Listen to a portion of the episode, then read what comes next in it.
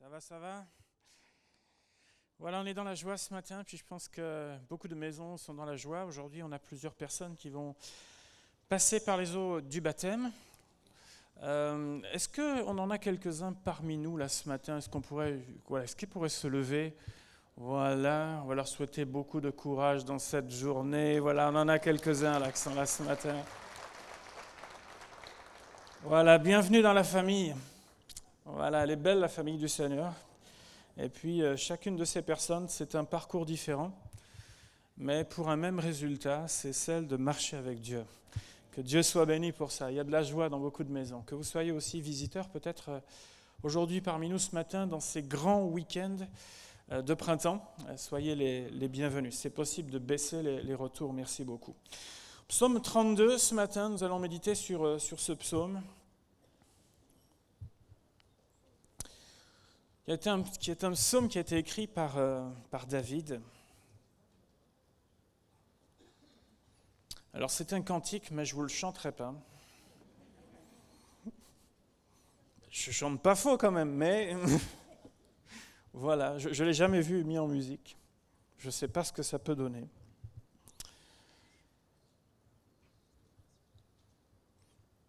Mais voilà ce que nous lisons. Heureux celui à qui la transgression est remise et à qui le péché est pardonné.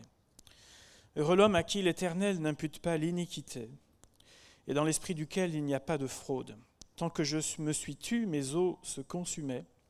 Je gémissais toute la journée, car nuit et jour ta main s'apesantissait sur moi. Ma vigueur n'était plus que sécheresse comme celle de l'été. Je t'ai fait connaître mon péché, je n'ai pas caché mon iniquité, j'ai dit j'avouerai mes transgressions à l'Éternel, et tu as effacé la peine de mon péché. Qu'ainsi tout homme pieux te prie au temps convenable. Si de grandes eaux débordent, elles ne t'atteindront nullement. Tu es un asile pour moi, tu me garantis de la détresse, tu m'entoures de champs de délivrance. Je t'instruirai et te montrerai la voie que tu dois suivre, je te conseillerai. J'aurai le regard sur toi. Ne soyez pas comme un cheval ou un mulet sans intelligence. On les bride avec un frein et un mort dont on les part afin qu'ils ne s'approchent point de toi. Beaucoup de douleurs sont la part du méchant, mais celui qui se confie en l'Éternel est environné de sa grâce. Juste, réjouissez-vous en l'Éternel et soyez dans l'allégresse, poussez des cris de joie, vous tous qui êtes droits de cœur. Amen.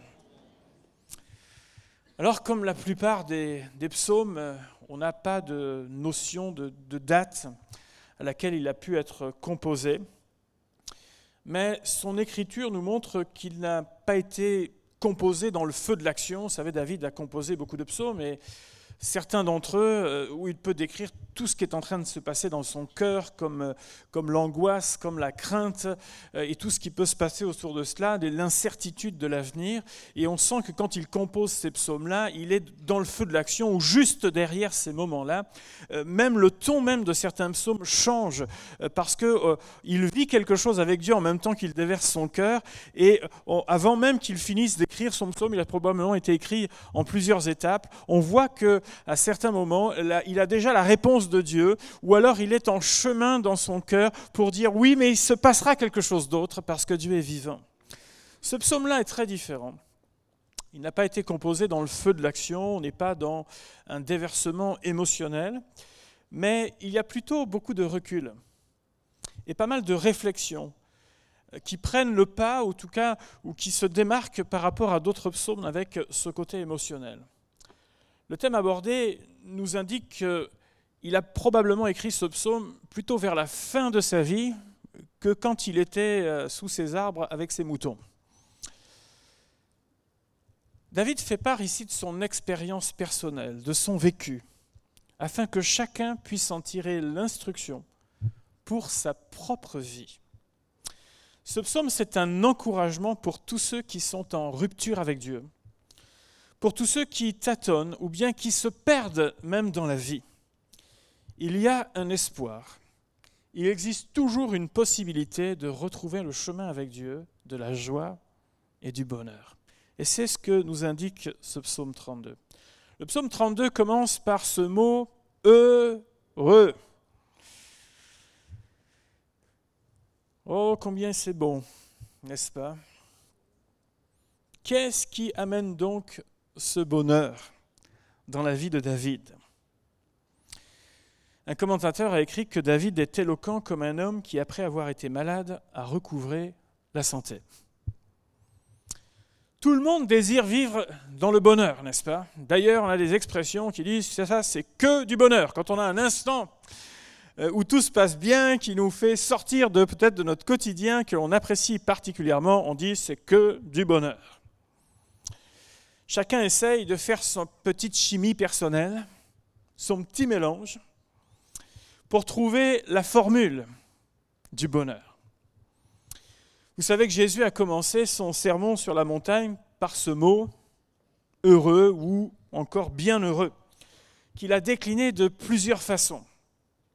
Et s'il y a des points dans cette déclinaison que nous comprenons facilement, aisément, et que nous intégrons assez facilement dans nos vies, comme le fait de se reconnaître spirituellement pauvre afin d'être enrichi par Dieu, le fait d'avoir un cœur bon, un cœur pur, d'aimer la justice, d'aimer la vérité, de répandre la paix. Oui, nous comprenons tout cela, que tout cela contribue bien entendu au bonheur, mais on a peut-être un peu plus de mal avec la fin de ce passage.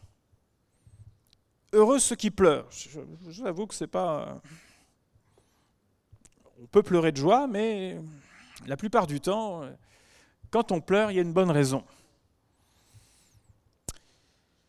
Et puis, il dira Heureux ceux qui sont opprimés, ou persécutés, ou calomniés quand on pense que la moindre petite remarque parfois fait partir tout en, vrille, en étincelle, en feu, tout ce que vous voulez.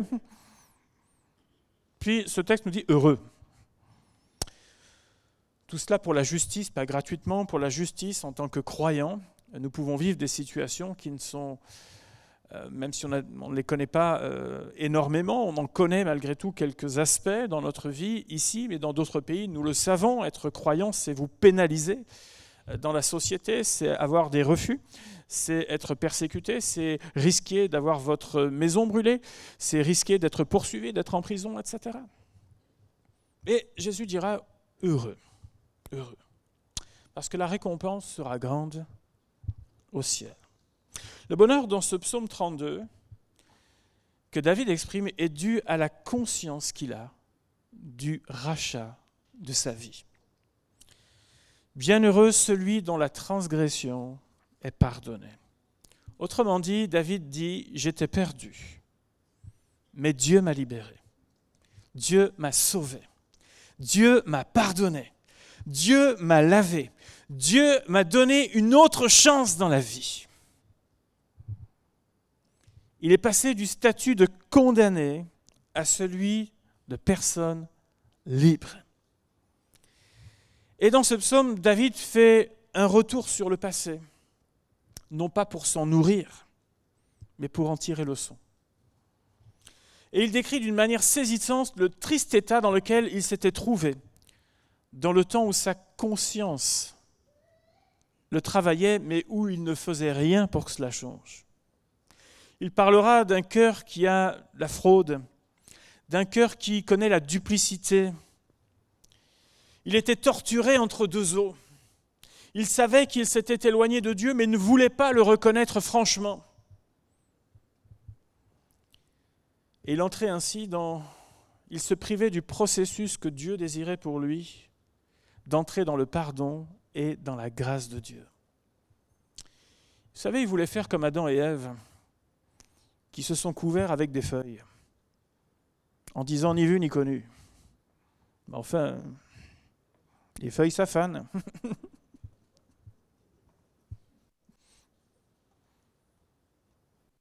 Il voulait continuer sa vie comme si de rien n'était.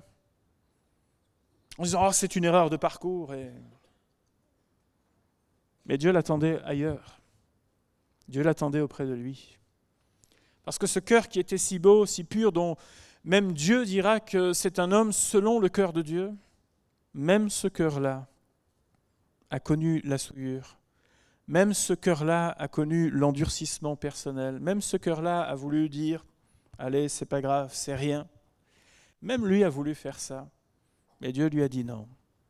Non, c'est pas comme ça que les choses doivent être faites. La réalité, c'est qu'il le décrira dans ce psaume, c'est qu'il n'était pas en paix avec lui-même. Et pire encore, ce psaume nous dit qu'il se consumait, c'est-à-dire qu'il se détruisait intérieurement. Tant que je me suis tu, mes os se consumaient. Cette maladie intérieure, elle a besoin d'être traitée. Et là, il est lui-même confronté à deux choix. C'est soit j'opte pour le silence avec les feuilles et ses conséquences. Je gémissais toute la journée. Dans le psaume précédent, David dira, psaume 31, verset 11, Ma vie se consume dans la douleur et mes années dans les soupirs. Il ne parle pas de jours, il parle d'années. Ma force est épuisée à cause de mon iniquité et mes os dépérissent. Et cela montre qu'il y a même des conséquences physiques à cela. Là, dans ce psaume 32, il dira Ma vigueur n'était plus que sécheresse, plus de ressort, plus d'envie, plus d'espoir. L'erreur que beaucoup commettent, c'est de penser que le temps arrangera les choses. L'expérience de David montre que cela ne fait en réalité qu'empirer la situation, ou bien que tôt ou tard, quelque chose se réveillera, comme un volcan qui, euh, vous savez, sommeille, ou en tout cas est un peu plus calme. Enfin, l'île de la Réunion, ils connaissent ça, hein, tous les réunionnais, ils savent ça. Ils savent qu'il y en a un, quand il ne fait pas de bruit, ça veut dire que bientôt il en fera.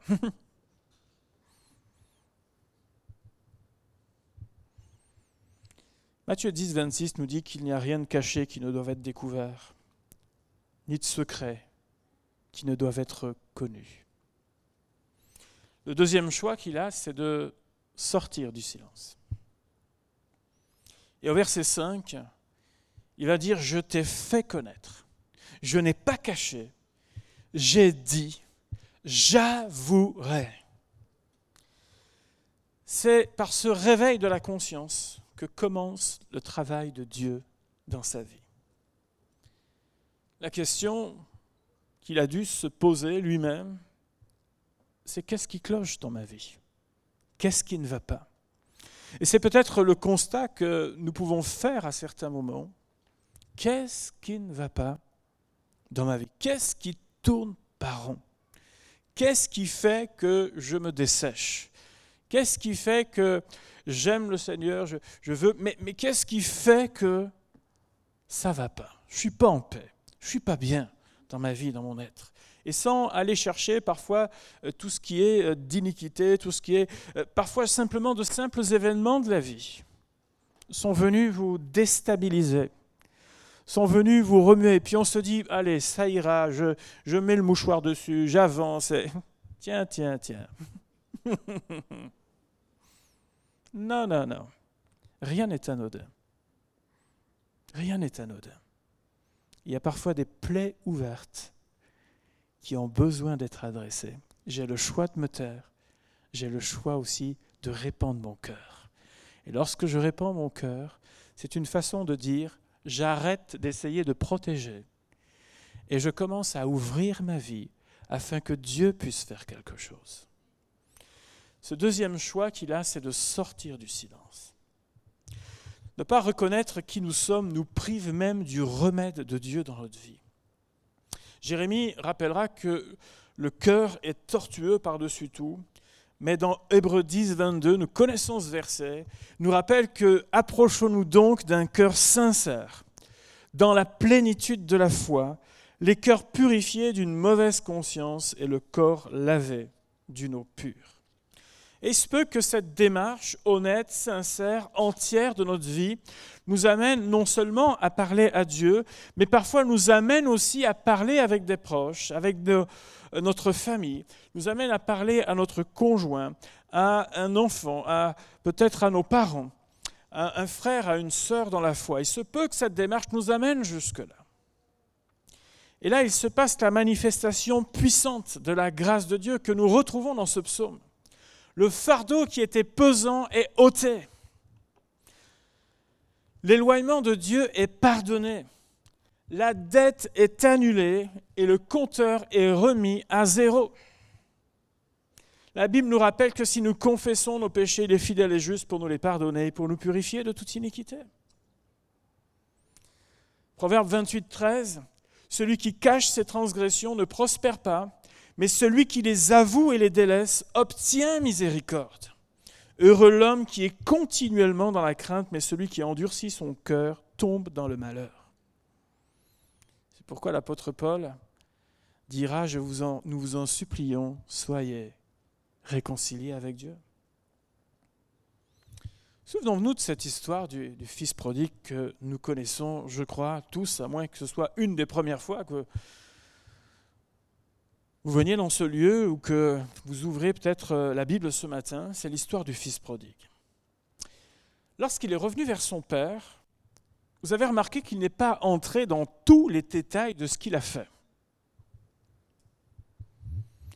Mais il est rentré à la maison et a simplement reconnu en disant J'ai péché contre le ciel et contre toi. Il n'a pas fait un timing minuté de toute sa déperdition et de tout ce qu'il a fait jour après jour, minute après minute, euh, personne après personne, s'est passé dans sa tête, euh, physiquement, etc.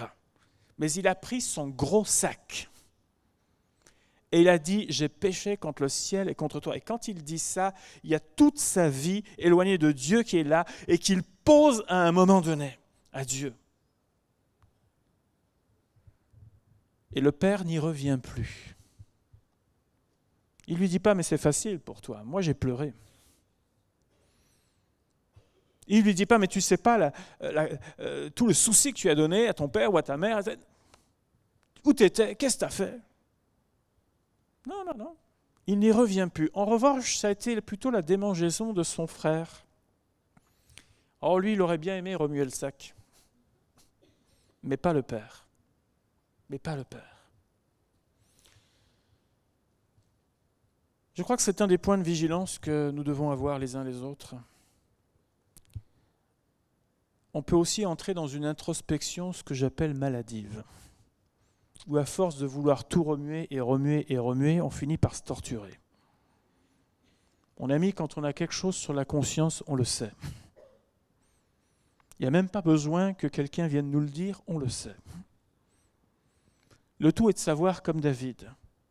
Je me tais et je fais comme si de rien n'était, ou bien je vais vers Dieu et je vais régler mon problème avec Dieu.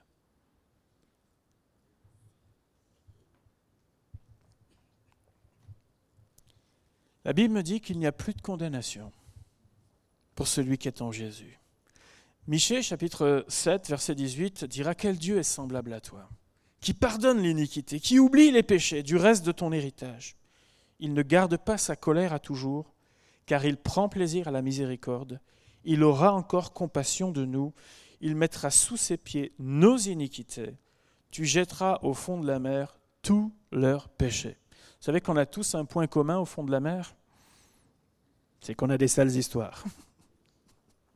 Mais comme je n'ai pas l'habitude d'aller remuer les fonds marins, on les laisse là où elles sont. Merci Seigneur pour ta miséricorde. Merci Seigneur pour ton regard. Merci pour ta délivrance Seigneur. Merci Seigneur et, et on comprend David parce qu'il comprend bien qu'il ne mérite rien là-dedans.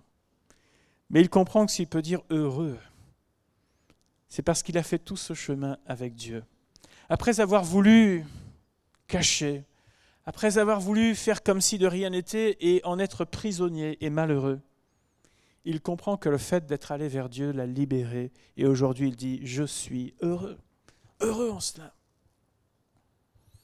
Dieu devient ainsi, comme il nous le décrit dans ce psaume, ce refuge, cet asile qui nous met à l'abri de toutes ces eaux qui débordent.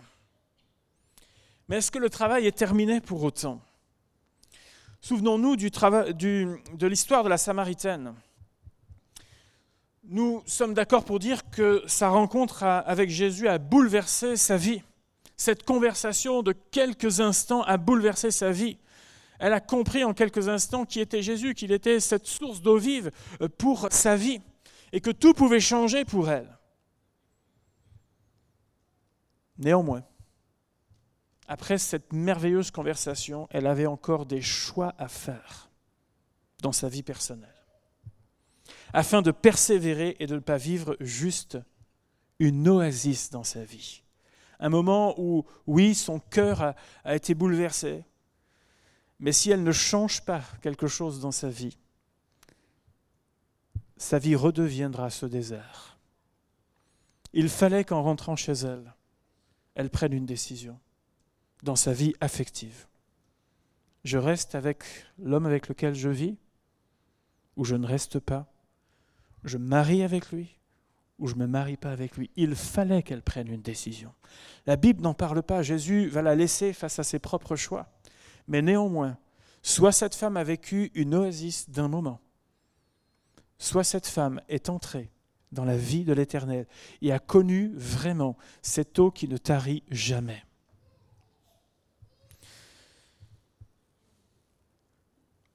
Et c'est là où David nous amène dans cette piété, cette marche avec Dieu. Et il nous dira, il laisse sa réflexion pour toutes les générations, il laisse sa réflexion pour nous encore aujourd'hui. Ne soyez pas comme un cheval ou un mulet sans intelligence. Heureusement qu'on ne l'a pas en face. On lui dirait deux mots à David. De quoi tu me traites là? Mais le mulet ou le cheval? Le cheval de trait, c'est sous-entendu. Lui, il suit sa trace ou il suit son sillon. On pourrait dire qu'il suit ses habitudes. Et quand il voudrait faire autrement, il y a des moyens pour le contraindre. C'est comme ça que ça marche. Parce que le mauvais réflexe que nous avons, vous comme moi, c'est que chasser le naturel et... Eh oui. Et on est tous faits de la même pâte, n'est-ce pas?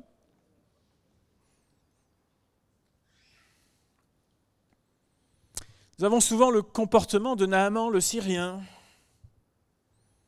Il faut que les choses, même avec Dieu, elles se passent comme ci et comme ça. Et bon, Dieu, tu, hein, tu, je viens là, maintenant tu, hop,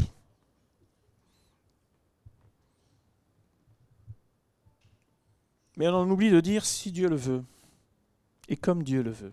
Vous savez, pendant, quand j'étais euh, ado, quand on disait Dieu voulant ou si Dieu le veut, ça me faisait sourire. Je dis, oh, enfin quand même, quoi. C'est quoi ce truc là? C'est presque de la superstition. Mais aujourd'hui, de plus en plus, je dis si Dieu le veut.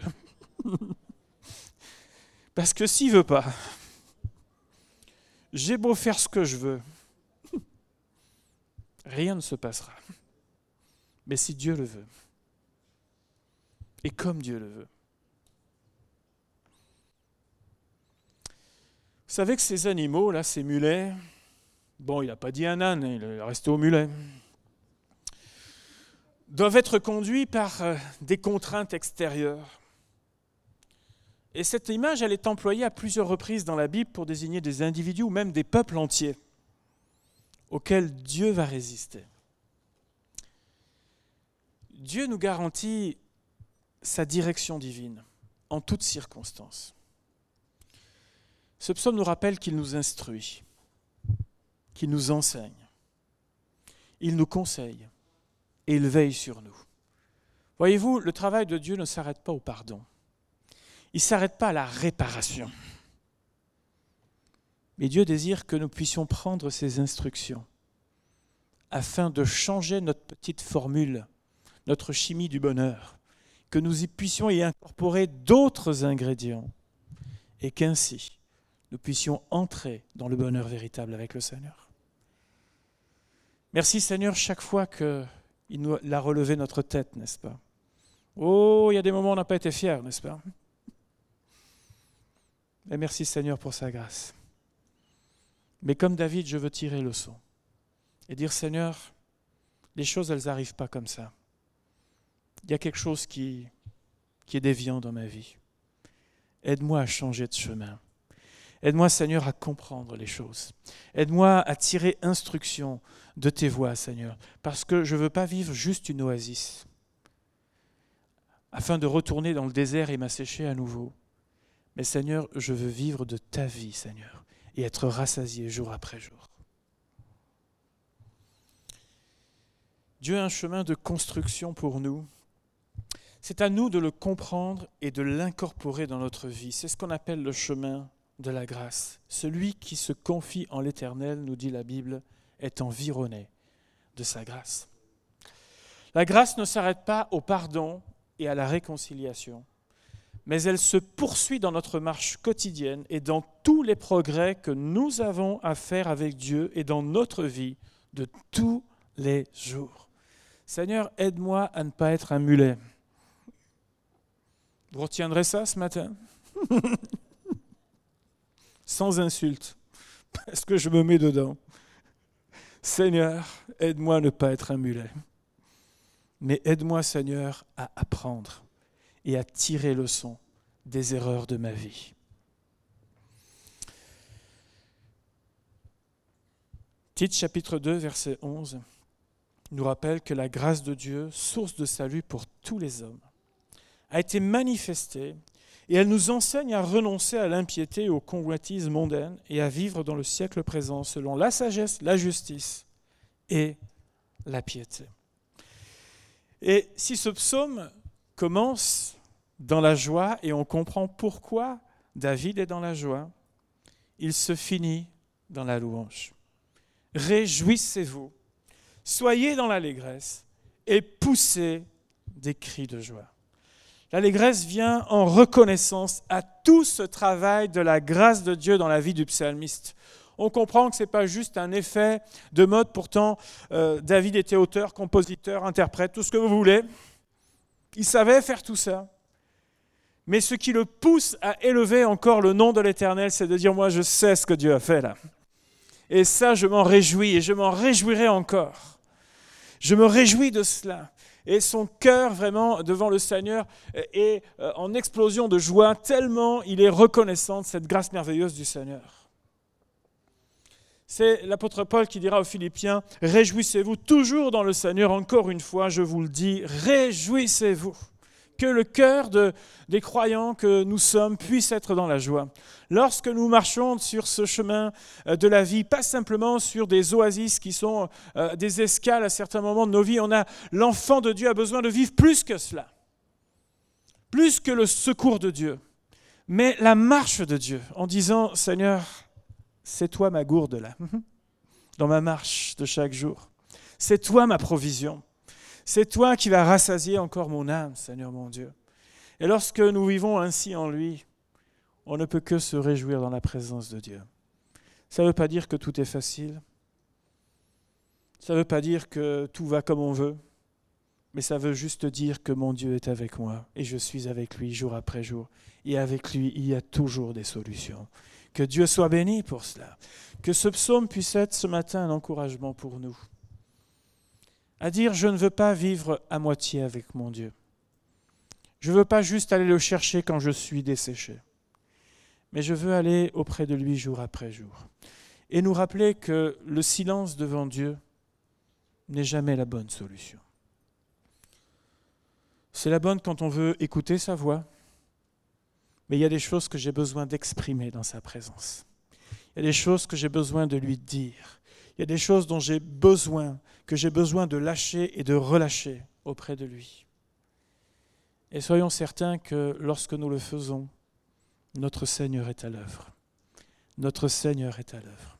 Que Dieu nous aide à le saisir encore ce matin. Vous savez, David dans sa vie n'a pas été un homme parfait. Je ne veux pas vous redécrire euh, tous les détails de sa vie. Mais on peut dire une chose, c'est que c'est un homme qui a su rebondir dans la vie. Un homme qui a su rebondir. Un homme qui a su ne pas s'arrêter. Vous savez, il avait toutes les raisons de s'en vouloir à lui-même. Mais il a eu aussi toutes les raisons de retourner vers Dieu. Parce qu'il savait que le rocher de son salut et de sa délivrance se trouvait en lui. Que le Seigneur nous aide encore ce matin à trouver le chemin de la vie. Et que comme David, nous puissions tirer leçon, expérience de, des erreurs de parcours que nous commettons tous. Que Dieu nous aide ce matin. J'aimerais que ce soit l'occasion encore ce matin, pour quelqu'un, pour quelques-uns, dont peut-être euh, le cœur est lourd pour toutes sortes de raisons. Lui, c'était son iniquité, mais parfois le cœur est lourd. à cause des situations que nous vivons, de pouvoir dire, Seigneur mon Dieu, je ne veux pas rester en silence. Je vais répandre mon cœur devant toi ce matin. Je vais te dire les choses, Seigneur. Aide-moi, Seigneur, à ne pas vivre une oasis dans ma vie, mais à marcher avec toi. Je veux connaître ces eaux vives. Je veux marcher dans ces eaux vives, Seigneur. Et je ne veux pas que ma vigueur devienne sécheresse, mais je veux au contraire être renouvelé jour après jour. Alors que nos yeux sont fermés, peut-être quelqu'un voudrait ce matin décharger son cœur devant Dieu. Si c'est votre cas, j'inviterai juste à lever votre main à votre place et nous allons prier ensemble, Seigneur. Voilà, vous pouvez baisser vos mains au fur et à mesure. Vous tous qui me dites, voilà, j'ai besoin de décharger mon cœur ce matin. J'en ai besoin pour toutes les raisons qui sont les vôtres. Est-ce que d'autres encore veulent dire ce matin, je décharge mon cœur devant toi, Seigneur. J'ai besoin de ça. J'ai besoin de ce moment avec toi, Seigneur. Que le Seigneur vous bénisse. Vous pouvez baisser vos mains. Seigneur mon Dieu, je te prier pour ces bien-aimés. Seigneur, tu sais tout ce qui peut se passer dans nos cœurs. Tu sais combien aussi le chemin, les chemins que nous empruntons peuvent être tordus parfois, Seigneur. Mais je te prie que tu trouves en nous, Seigneur, des cœurs sincères et vrais, qui veulent connaître leur Père céleste, qui ne vont pas se cacher de leur Père céleste, mais qui vont aller vers leur Père céleste. Et je veux te prier ce matin que tu aides chacun de ces bien-aimés à savoir répandre son cœur devant toi, Seigneur. Seigneur, je suis convaincu que tu as un chemin pour chacun. Je suis convaincu que tu as des instructions pour chacun. Je suis convaincu que tu es prêt à déverser tes eaux vives sur tes enfants. Et je veux te prier que tu nous aides, chacun d'entre nous, à tirer instruction de nos vies. Que nous ne soyons pas trouvés comme des mulets, Seigneur. Aide-nous à changer, Seigneur. Nous reconnaissons notre besoin de changement. Et je veux te prier ce matin que tu nous aides dans ce sens, Père, au nom de Jésus. Amen. Amen. Que Dieu vous bénisse. Je laisse la passe à Joël.